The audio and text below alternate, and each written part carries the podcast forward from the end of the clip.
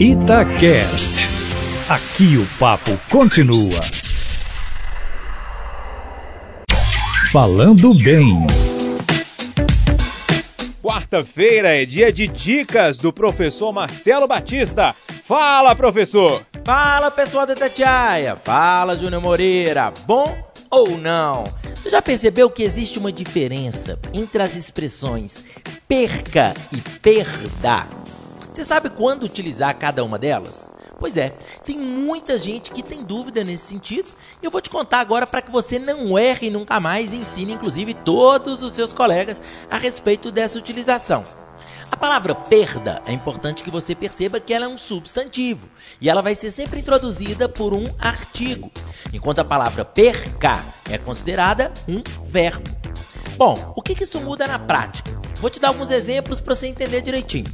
Eu posso chegar e falar assim, ó, não perca tempo, compre já o nosso produto. Quando eu falo não perca tempo, é porque eu estou, obviamente, conjugando o verbo perder. Agora, eu posso falar assim: acabe com a perda de tempo usando a nossa técnica para ser ainda mais produtivo. Quando eu falo essa segunda frase, você consegue perceber que a palavra perda é introduzida por um artigo a e ela está sendo usada especificamente como um substantivo abstrato?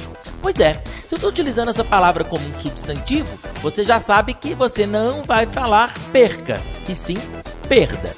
Vamos entender direitinho. Sempre que a expressão for um verbo, a gente vai usar perca. Quando ela for um substantivo, nós vamos usar perda. Beleza, pessoal? Para mais dúvidas, entre em contato no cafécomnoticia.com.br e me adicione lá no Instagram Aprendi com Papai para a gente bater um papo. Valeu, pessoal. Até a próxima. Um abraço e tchau, tchau.